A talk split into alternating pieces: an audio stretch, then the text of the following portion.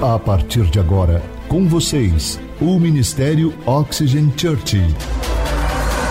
Prepare o seu coração como uma boa terra para receber uma palavra do céu, inspirada e ungida pelo Espírito Santo. Experimente agora estar debaixo de uma atmosfera na presença do Espírito Santo de Deus.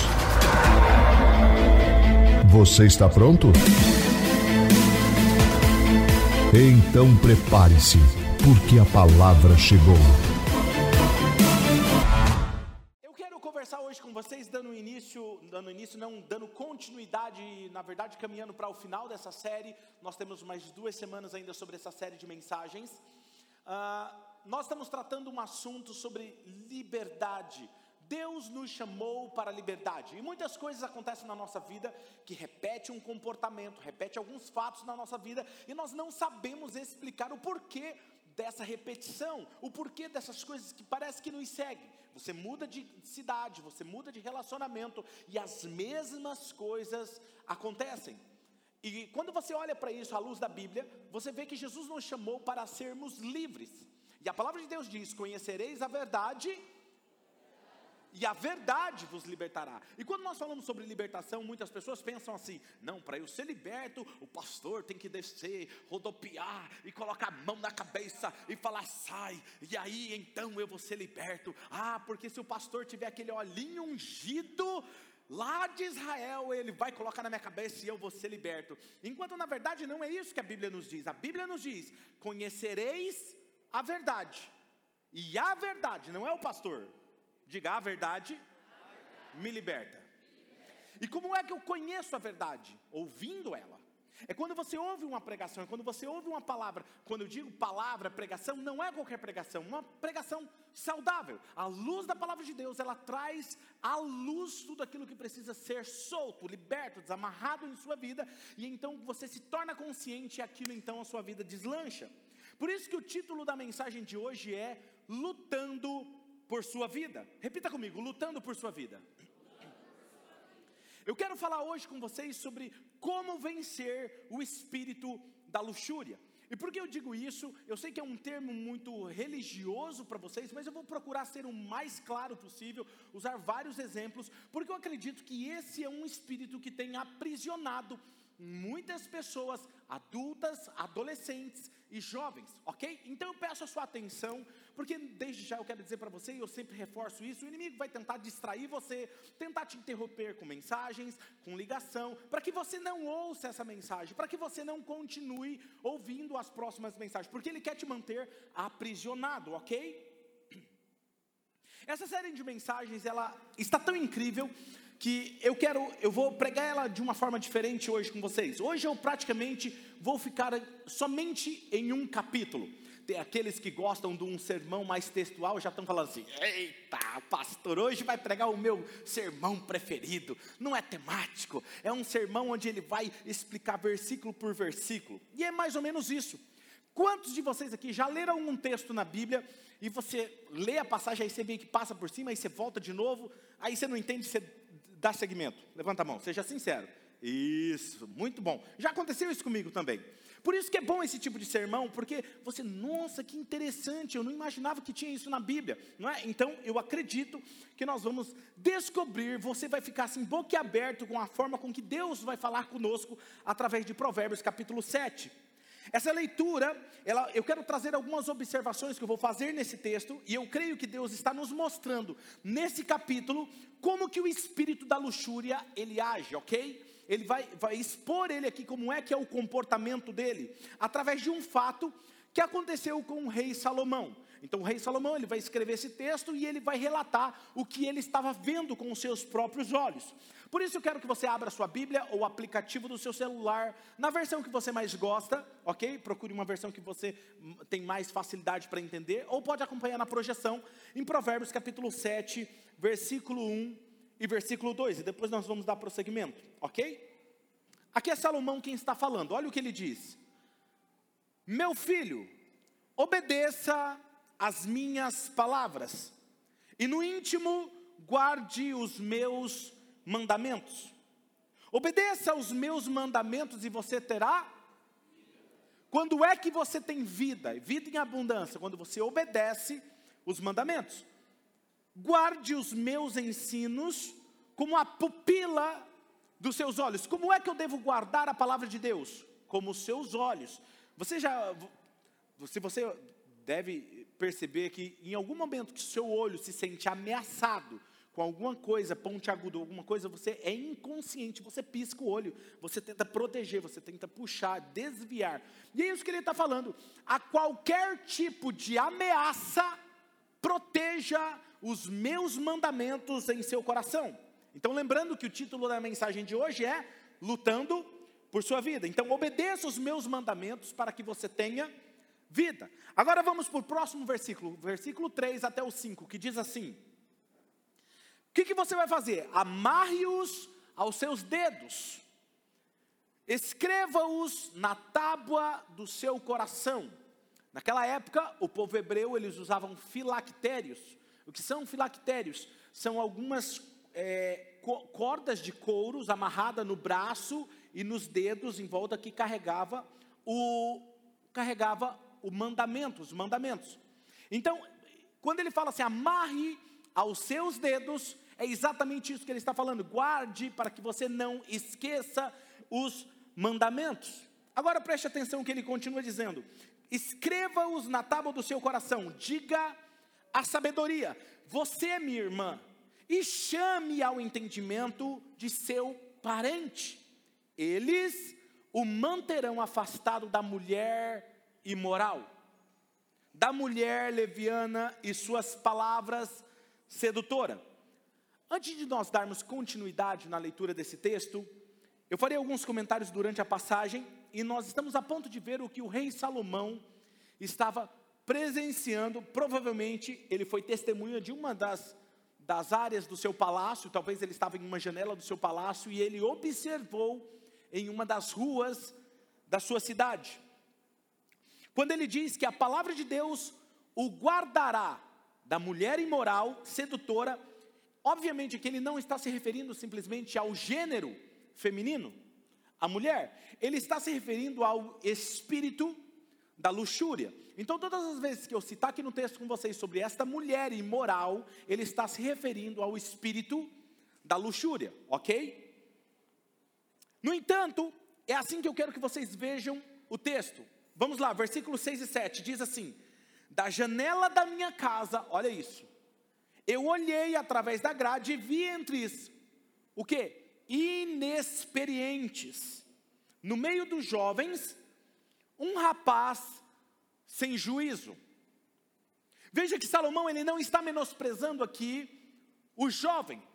Ele está falando algo interessante e isso me chamou a atenção. Ele está dizendo inexperiente. Por quê? Porque essa pessoa estava sendo enganada por esse espírito da luxúria. Alguém experiente não deveria cair numa falácia, num engodo desse ladrão espiritual. Provérbios 8, versículo 7, versículo 8 e 9 continua dizendo assim: Ele vinha pela rua, próximo à esquina de certa mulher que é o espírito do, da luxúria, andando em direção à casa dela. Era crepúsculo, não tem nada a ver com filme. Crepúsculo, antes que alguém fale é bíblico. Vou assistir a série toda. Tem alguns outro dia tinha um jovem fazendo uma Pastor, agora estou assistindo o um seriado do Lúcifer. Porque eu quero saber, o senhor está nessa série, eu quero saber como é que ele age. Eu olhei bem para a cara da pessoa. Falei, você quer que eu te responda agora ou depois? Então, por isso que eu gosto de ser claro com vocês aqui. Era crepúsculo, o entardecer do dia, chegavam as sombras da noite, crescia a escuridão. E aqui eu quero fazer um comentário com vocês, porque o espírito da luxúria, quando ele começa a agir sobre a sua vida, ele vai te guiar, ele vai te manipular, ele vai conduzir você em horários, em lugares que você em sã consciência você não faria e não estaria lá. Ele está tentando ter o controle da sua vida e para isso ele vai manipular as suas emoções, a sua vida, em lugares e horários para você estar lá, exposto. E isso faz com que deturpa aquilo que Deus estabeleceu para nós vivermos. E o Provérbios capítulo 7, versículo 10 ao 13, ele continua dizendo: A mulher, ela veio então ao seu encontro. Quem é a mulher? O espírito da luxúria. Vestida como uma prostituta, cheia de astúcia no coração, ela é espalhafatosa e provocadora, os seus pés nunca param em casa, uma hora está na rua, outra hora nas praças, em cada esquina fica espreita. Guarda essa palavra, espreita. Ela agarrou o rapaz, beijou-o e lhe disse descaradamente. Quero fazer uma pausa aqui, que ele está falando do espírito da luxúria, e na nossa cultura, esse espírito ele é espalhafatoso, nem um pouco sutil. Veja que esse espírito ele diz que ele está nas ruas, nas casas, nas esquinas, em todos os lugares. Os seus pés se apressam a andar pela cidade. O que eu quero dizer é que o espírito da luxúria está em todos os lugares. Está no seu trabalho, está com os seus amigos, está na faculdade, na escola, no trabalho, em casa, na TV, nas bancas, na internet em todo momento ele está agindo, procurando manipular você, ok? Para te ajudar a entender quando ele diz, o texto diz que ele está à espreita. Eu não sei se vocês já viram um leopardo antes de ele atacar a sua presa, um leão, mas muito provavelmente muitos de vocês já viram um gato tentando pegar um pássaro. Já viram? E eu acho engraçado porque o gato, eu vou tentar imitar o gato aqui, tá? Não riem. O gato, ele sai.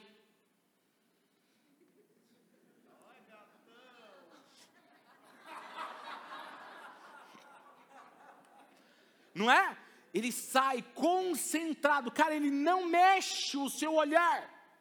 Interessante, porque ele vai e ele vai de forma sutil se aproximando do pássaro. E o mais interessante é a parte que ele para, dá aquela reboladinha, não é? E eu acho que naquele momento, eu tenho uma teoria, naquele momento que o gato está dando aquela rebolada, ele está medindo a distância do salto para dar o seu bote. Muito provavelmente aquele pássaro não escapa. Eu já vi vários gatos pegando eles. Ou seja, se o pássaro permite que o gato chegue muito próximo, o bote é certeiro.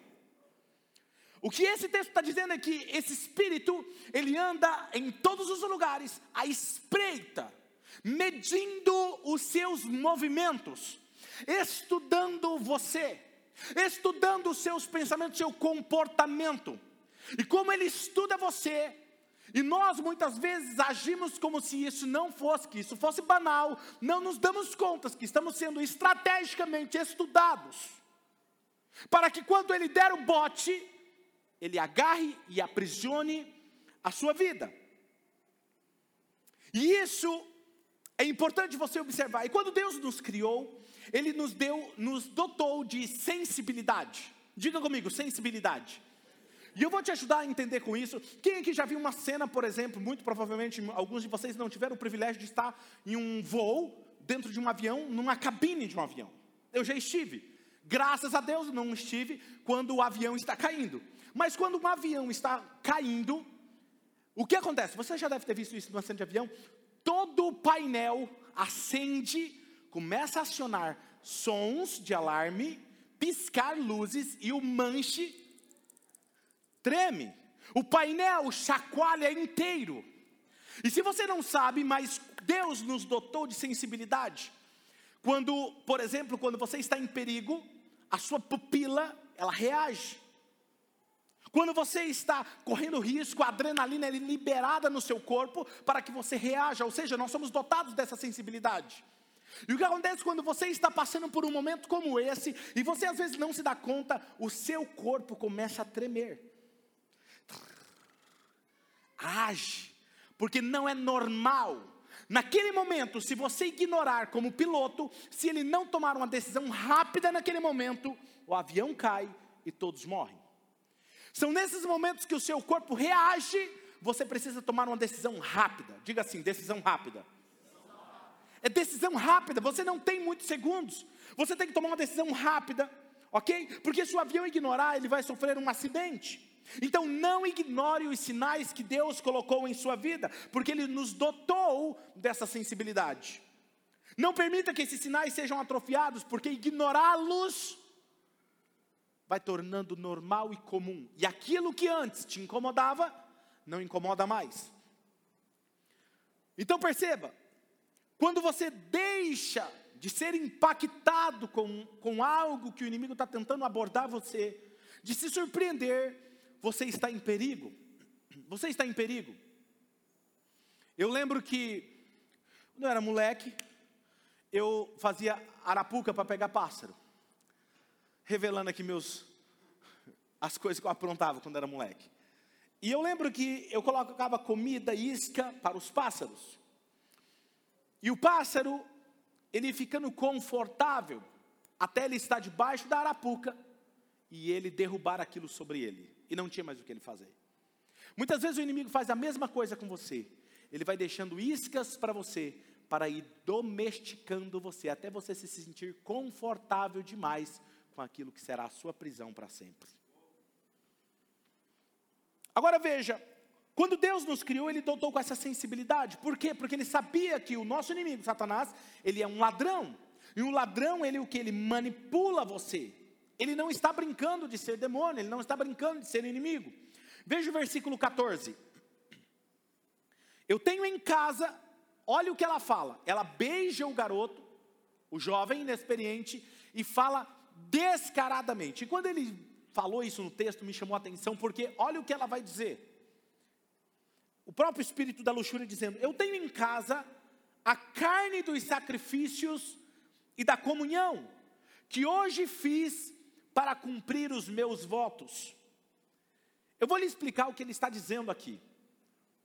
Ela está dizendo, em outras palavras, eu já fui a oxigênio, eu já fui à igreja hoje, já devolvi os meus dízimos, já dei as minhas ofertas, agora vamos sair e ficar juntos. E depois nós vamos oferecer juntos carnes e pães de sacrifício e comunhão. E isso me preocupa por quê? Porque esses pães do sacrifício e da comunhão era feito no templo. E ela está falando, eu tenho na minha casa. Em outras palavras, vamos sair juntos, vamos curtir, vamos se deliciar com os prazeres, mas depois vamos prestar culto a Deus como se nada tivesse acontecendo. E isso me preocupa porque o índice de divórcio dentro da igreja tem sido tanto quanto lá fora. Não sou contra as pessoas divorciadas, vocês sabem disso. O divórcio para mim ele é como um acidente de carro, eu odeio porque ele machuca pessoas. Não é o que Deus espera para as pessoas. Mas o problema é quando o homem casado ou o namoro, ele quer ter um namoro igual do mundo e ter a bênção de Deus. É quando você tem um casamento como o do mundo e não quer ter os resultados do mundo. Andar igual ao mundo vai gerar os mesmos resultados do mundo. Se você quer ter um casamento e um relacionamento diferente, você precisa ter um relacionamento com um padrão de Deus. Nós vamos falar um pouquinho sobre isso daqui a pouco. Agora veja, a gente atende muita gente. E uma vez eu atendi uma pessoa que estava tendo um caso extraconjugal e ele iria para um motel e lá no motel ele orava com a amante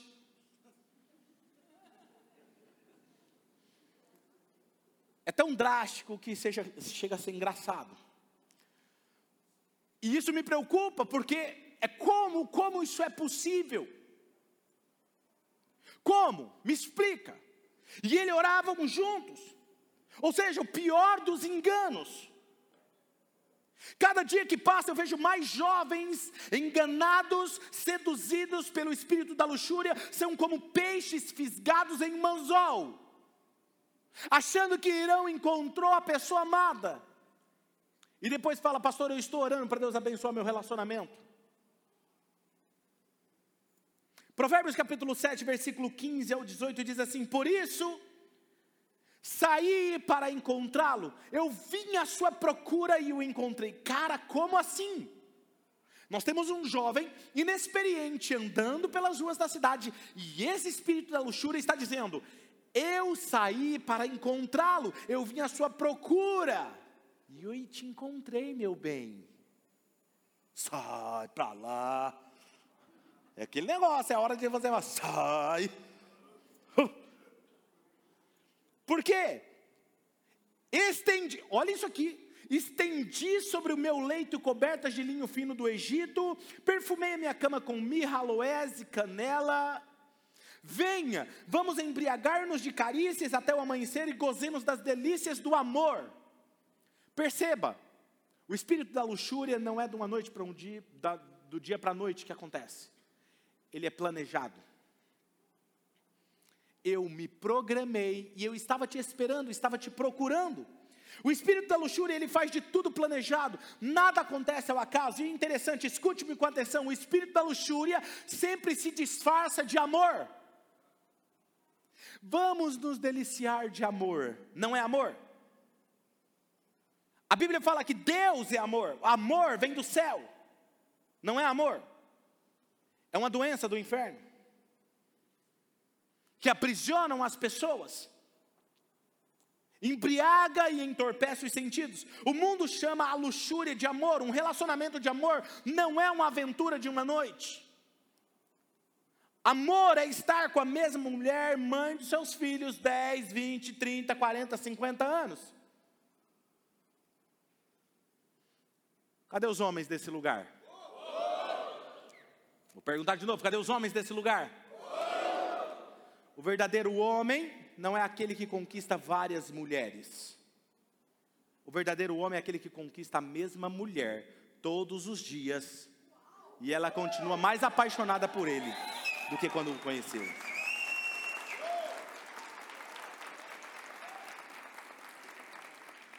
Mulheres, Cadê vocês? Calma, irmãos, agora vai para o lado delas.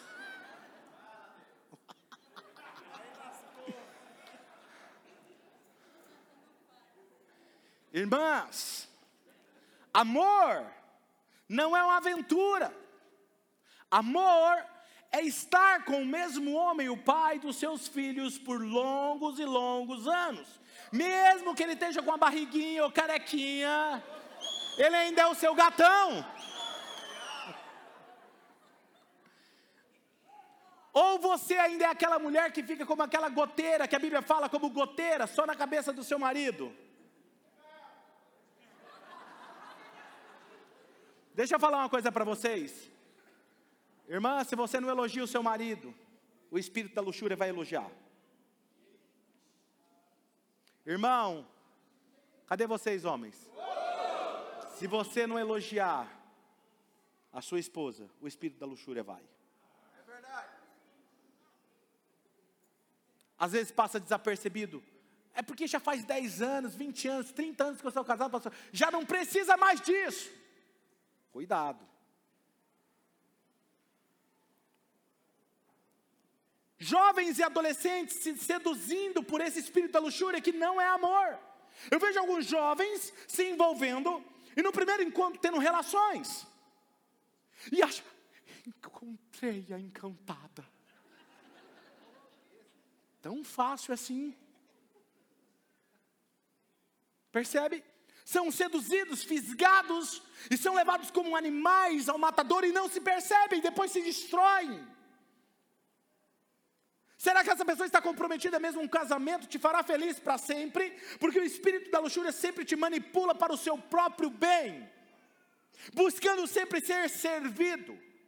Cuidado em relacionamento, vocês jovens que estão envolvidos num relacionamento onde uma das partes só apenas quer o seu próprio bem. Eu sempre digo que para você se relacionar, você precisa estar tão feliz que agora você consegue fazer outra pessoa feliz. Você está tão completo que você não busca outra pessoa para se completar. O problema é que o espírito da luxúria, ele é um espírito faminto. Se ele tivesse uma imagem, seria uma imagem cadavérica. Faça algo por mim. E por causa dessa sedução, muitos jovens e homens e mulheres têm seguido como, seguido como ovelhas ao matadouro, estão embriagados, seduzidos, cegos. Provérbios capítulo 7, versículo 19 e 20 diz o seguinte: Pois o meu marido não está em casa. Partiu para uma longa viagem, levou uma bolsa cheia de prata e não voltará antes da lua cheia. Olha isso. Outra mentira que este espírito lhe contará, ninguém descobrirá. Você vai ser o único da face da terra que nunca foi descoberto. Não é assim? Esse é o Espírito falando através dessa mulher. Eu já planejei tudo. Está tudo certo, ninguém irá saber. Veja que o espírito da luxúria irá falar. Você será a primeira pessoa da humanidade que não foi descoberta, e está tudo bem. Talvez os amigos não descobriram, a família não descobriu. Mas se pensa que Deus não verá, você está muito enganado. Lhe direi de outra forma: Ele quer que você acredite que não sofrerá nenhuma consequência. Provérbios capítulo 7, versículo 21 ao 23, olha o que diz. Com a sedução das palavras, o persuadiu, e o atraiu como um doçor dos lábios. Imediatamente ele a seguiu como um boi levado ao matadouro, ou como um cervo que vai cair no laço, até que uma flecha, olha isso, lhe atravessasse o fígado, ou como um pássaro que salta para dentro de um alçapão sem saber que isso lhe custará a vida. Por isso que o título da mensagem é Lutando por Sua Vida.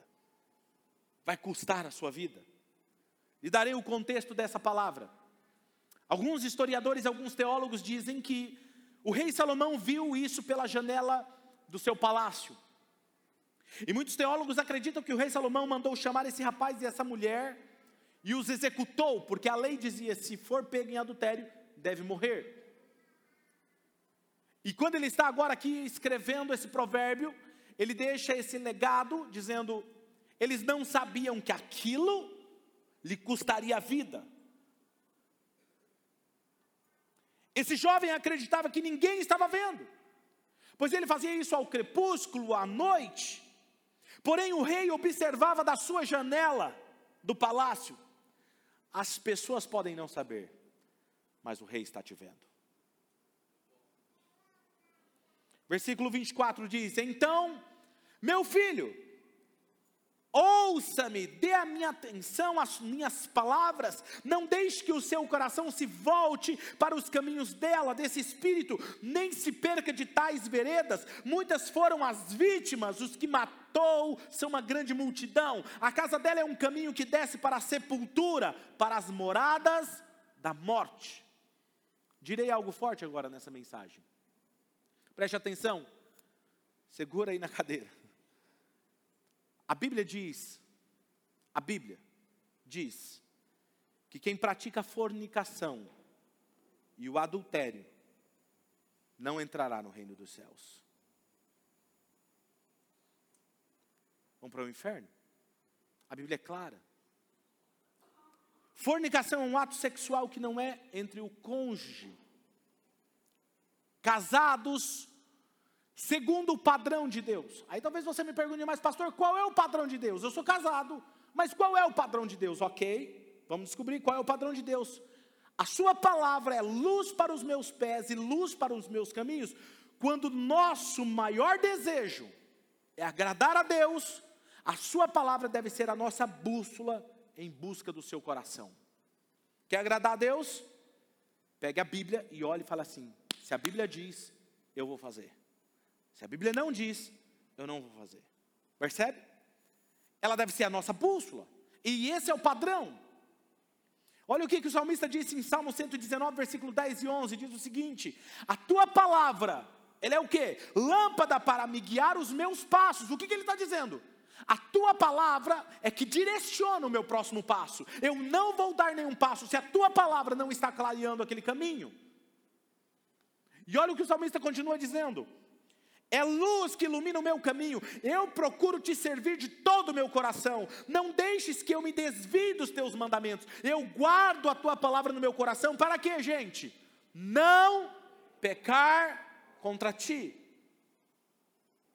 Salmo 119, versículo 105, na linguagem de hoje diz assim: A tua palavra é lâmpada para guiar os meus passos, é luz que ilumina o meu caminho. Eu acredito que, de verdade, que o sangue de Jesus ele nos purifica de qualquer pecado. Não existe um pecado tão horrendo que Jesus não possa perdoar. Mas eu também acredito que existem muitas pessoas aprisionadas, cristãos aprisionados pelo espírito da luxúria. Mas, pastor, o que eu faço? Peça um novo coração. Pastor, quando eu vejo, eu já estou envolvido. Quando eu vejo, eu já cedi ao pecado. Quando eu vejo, eu não tenho esse sentimento que o senhor falou do painel do avião. Significa que você precisa de um novo coração. E se você faz uma oração, fala: Senhor, me dá um novo coração, Ele te dará um novo coração. Um coração sensível a Ele. Peça que Ele limpe e transforme. Nós não podemos fazer isso sozinhos, mas pelo poder do Espírito Santo nós podemos. Um novo coração estará sensível aos sinais que Deus nos envia para nos proteger do inimigo. Se você quer ser livre, somente seja sincero, transparente consigo mesmo, e você terá acesso a essa liberdade. O que eu tenho descoberto na minha experiência é que sempre que o inimigo, escute, sempre que o inimigo arma uma armadilha como essa, para te atingir com o espírito da luxúria, é porque você está prestes a viver, a romper uma nova temporada na sua vida. E aí é tipo assim: vou pegar pesado. Vai, envia ele. Envia o espírito da luxúria, porque ele vai preparar a cama para irromper, para quebrar aquilo que Deus está prestes a liberar sobre a sua vida. Jesus, pega um detalhe: Jesus ele não pode libertar aquele que acha que está livre. Jesus só pode libertar se você entende que você está aprisionado nessa área se você reconhece que você tem problema nessa área. Para você entender, eu vou te ajudar.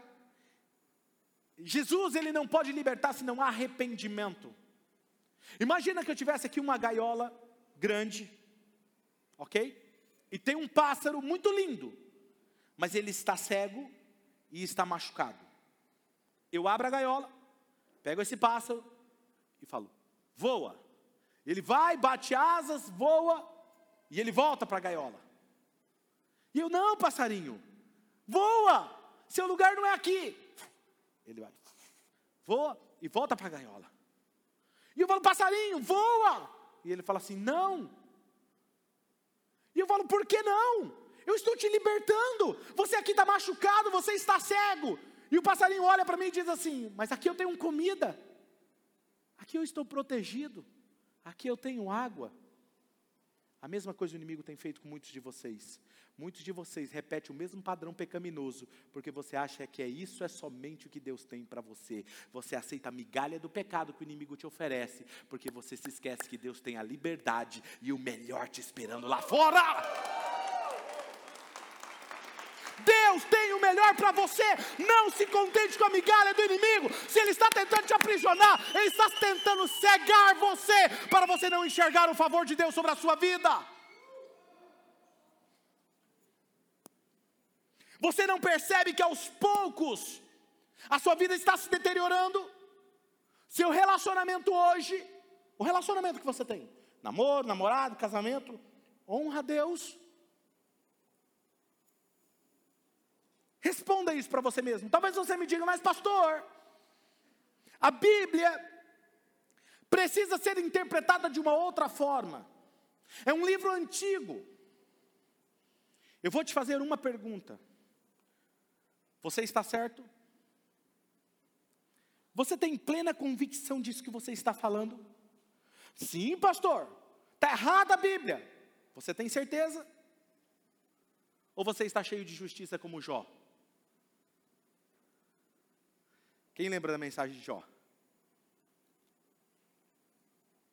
Suas escolhas, os seus vícios te aprisionam cada vez que você resiste um alerta de Deus.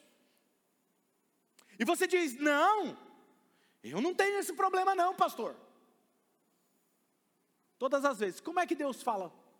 Pastor, mas Deus fala com a gente? Fala, inclusive nessa pregação aqui agora, é Ele falando com você. Deus está falando com você. Pastor, eu estou detectando alguns comportamentos que me parecem com isso. O que eu faço? Arrependimento, rápido. Pedir um novo coração. Quando Deus fala, e você fala assim, não, mas eu não tenho problema com isso, e você continua, o seu coração começa a se encher de orgulho, lembra do coração de Jó? De orgulho. E o orgulho ele petrifica, ele endurece o seu coração. E quando endurece o seu coração, você perde a sensibilidade aos sinais de Deus. Quem aqui já percebeu uma vez que Deus está falando em qualquer outra situação na sua vida? Deus, o Espírito Santo fala uma coisa para você. Aí você fala, nossa, cara, eu acho que o Espírito Santo está falando comigo. Aí você não obedece. Aí daqui a pouco ele fala de novo. Aí você não obedece de novo. Aí depois não fala mais. Fala, nossa, faz tanto tempo que eu não ouço sua voz de Deus. Você falou, pois é, porque quando eu falava você não obedecia. Vai se distanciando, o orgulho vai tomando conta do coração. Agora olha isso aqui, Provérbios 16, 18. Eu quero que você leia comigo, porque esse texto é muito incrível. Provérbios 16, 18. Olha o que diz esse texto. Vamos lá? Um, dois, três. O orgulho. Calma, calma, calma. O orgulho vem antes do que, gente?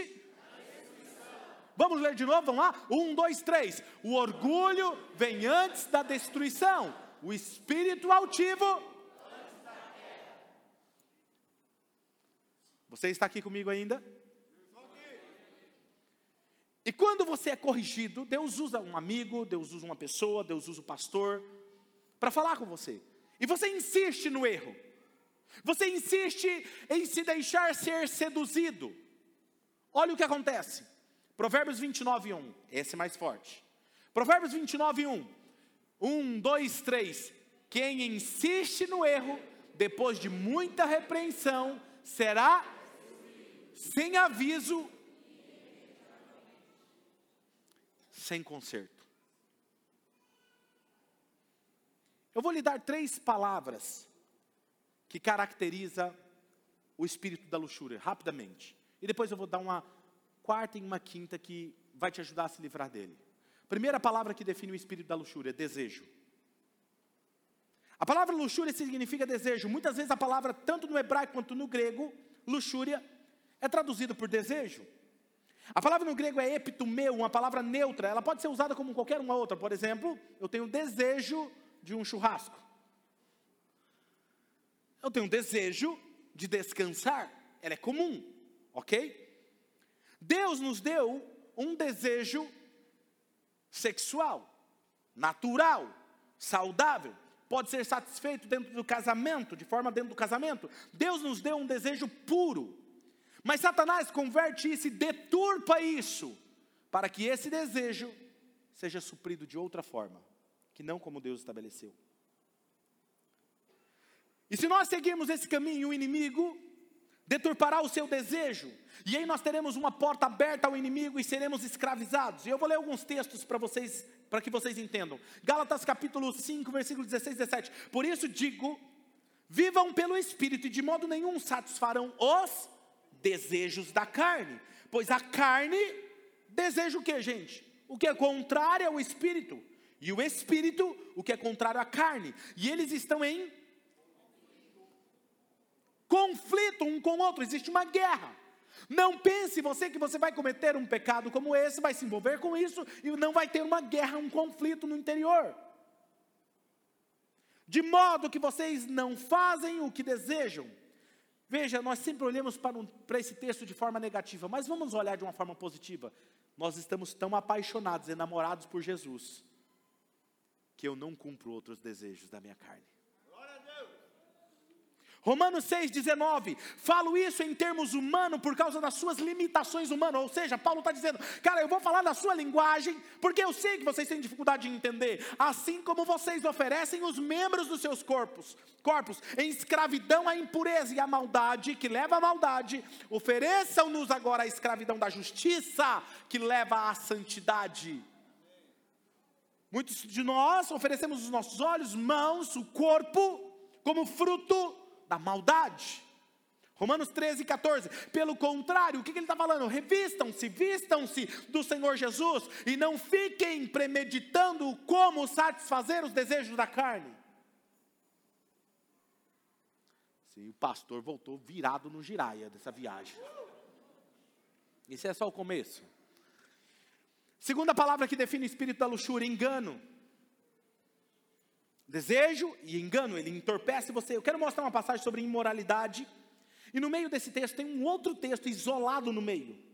Que nós não sabemos por que está ali, eu quero explicar para vocês isso. Provérbios 6, versículo 23 ao 32. Diz assim: Pois o mandamento é lâmpada, a instrução é luz, as advertências da disciplina são um caminho que conduz à vida, eles o protegerão da mulher imoral, ou seja, do espírito da luxúria e dos falsos elogios da mulher leviana, não cobice em seu coração a sua beleza, nem se deixe seduzir por seus olhares, pois o preço de uma prostituta é um pedaço de pão, mas a adúltera sai à caça de vidas preciosas, lutando por sua vida. Pode alguém colocar fogo no peito sem queimar a roupa? Pode alguém andar sobre brasa sem queimar os pés? Assim acontece com quem se deita com uma mulher alheia, ninguém que a toque ficará sem castigo. Tem como você pegar uma brasa e colocar aqui no peito e não queimar? A mesma coisa que você está falando, é a mesma coisa, você se envolver desse jeito com o pecado, com a luxúria, e você não levar consequência. Aí o texto que é isolado que eu falei para vocês, o ladrão não é desprezado se faminto, rouba para matar a fome. Contudo, se ele for pego, deverá pagar sete vezes o que roubou, embora isso lhe custe tudo que tem em casa. Mas o homem que comete adultério não tem juízo, todo aquele que assim procede, assim mesmo se destrói.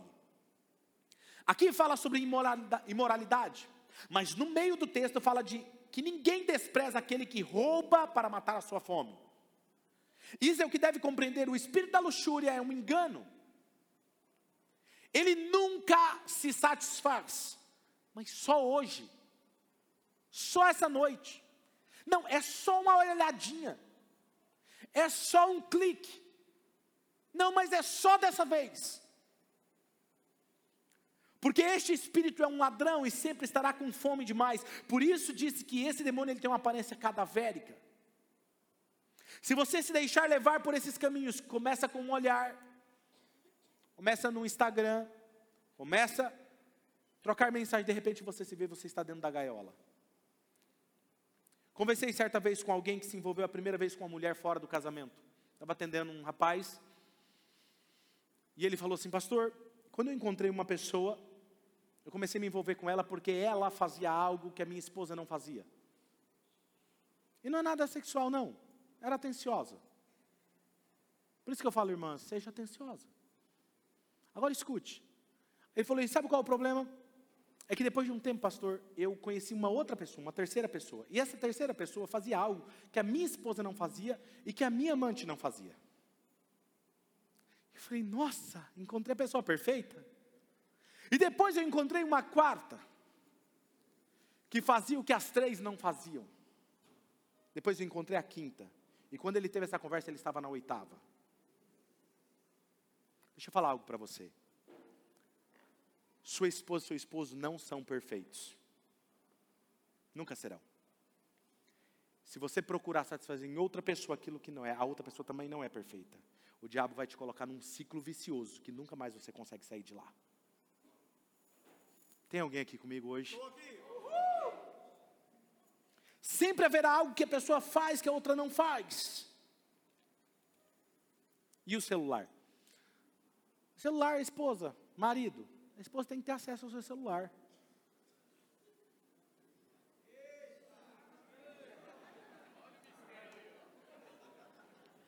A minha esposa tem senha do meu celular. Eu tenho senha por questão de privacidade, recebo muita mensagem de membros, né, compartilhando coisas pessoais, mas ela tem acesso. Só tem um momento, irmãos, que você está liberado proibir ela mexer no seu celular. Certa vez eu mudei a senha do meu celular. A minha esposa pegou o celular, ela dificilmente ela pega, ela pegou o celular.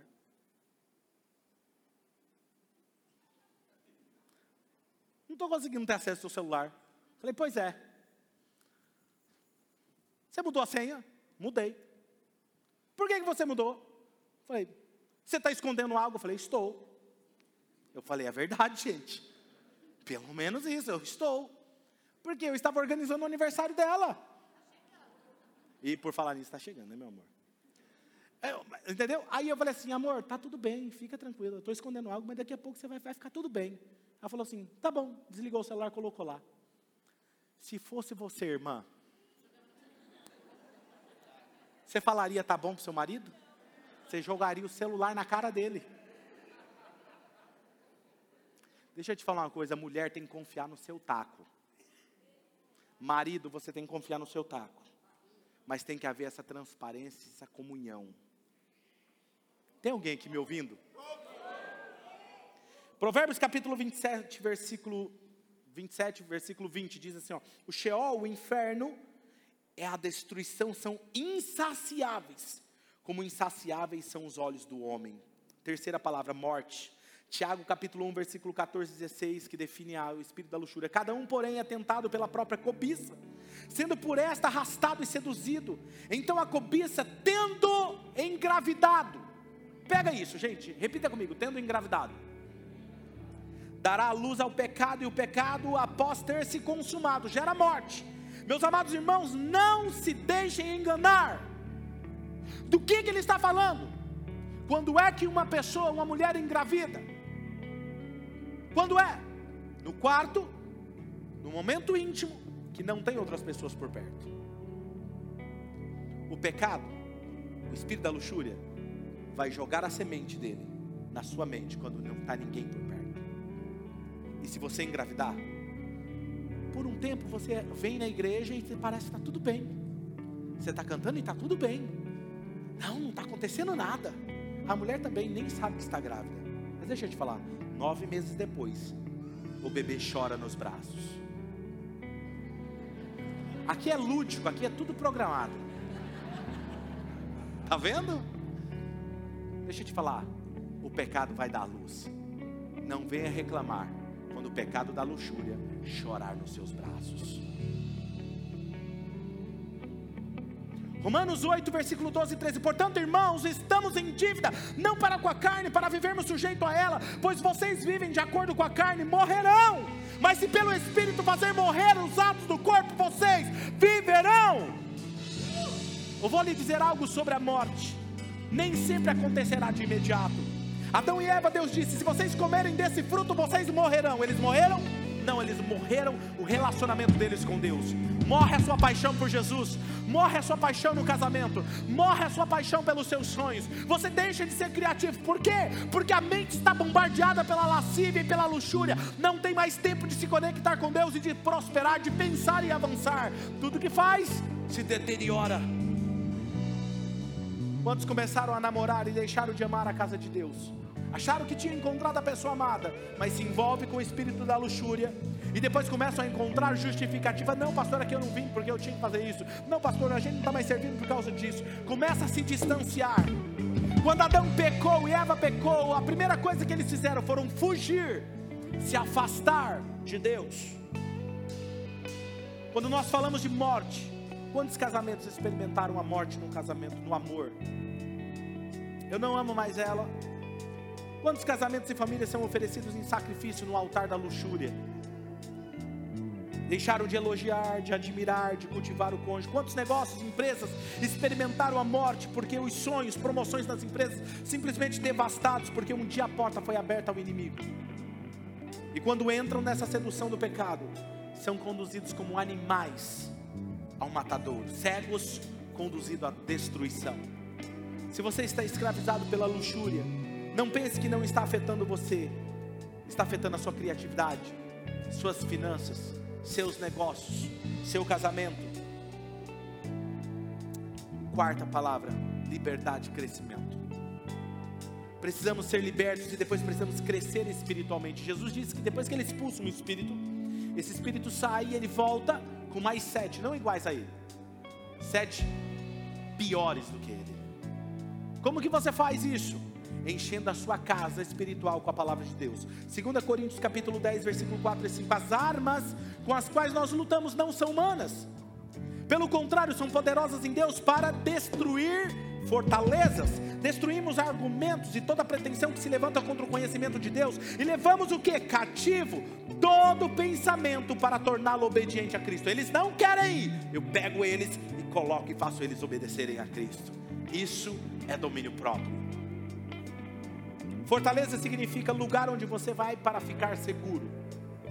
Depois, segunda palavra, significa prisão. Terceira significa tumba, morte.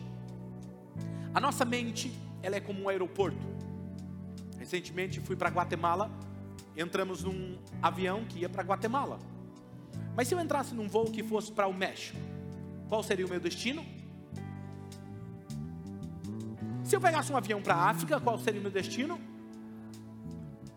Quando um avião da luxúria aterriza no seu pensamento e você entra nele, qual será o seu destino? Tudo depende em qual avião você está entrando. Pastor, como eu faço para resolver isso? Filipenses 4:8. Finalmente, irmãos, tudo que for verdadeiro, tudo que for nobre, tudo que for correto, tudo que for puro, tudo que for amável, tudo que for de boa fama, se houver algo de excelente ou digno de louvor, pensem nessas coisas. Expulse os pensamentos com a palavra de Deus, renove a sua mente com a palavra de Deus. 1 Pedro 2,11: Amados, insisto em que, como estrangeiros e peregrinos no mundo, vocês se abstenham dos desejos carnais que guerreiam contra a sua alma. Você não pode impedir que um pensamento chegue à sua mente, você pode impedir que esse pensamento estabeleça raízes na sua mente. Se você cair nessa área, você vai ficar depressivo, porque esses pensamentos irão te oprimir e acabará com as suas esperanças. Feche os seus olhos. Talvez esse não é um problema seu, mas você aprendeu hoje como lidar com isso e você pode ajudar outras pessoas. Talvez o seu problema é um outro, é financeiro, é qualquer outra área que talvez o inimigo está te aprisionando. Então não perca as próximas mensagens. Eu sei que essa palavra é forte, mas eu quero que você saiba que Deus nos ama. Ele não quer que você viva como escravo, mas Ele quer que você seja livre. Se você está aprisionado em qualquer área dos desejos da carne, isso não é somente sexual, mas nós queremos orar por você e tudo começa na sua mente.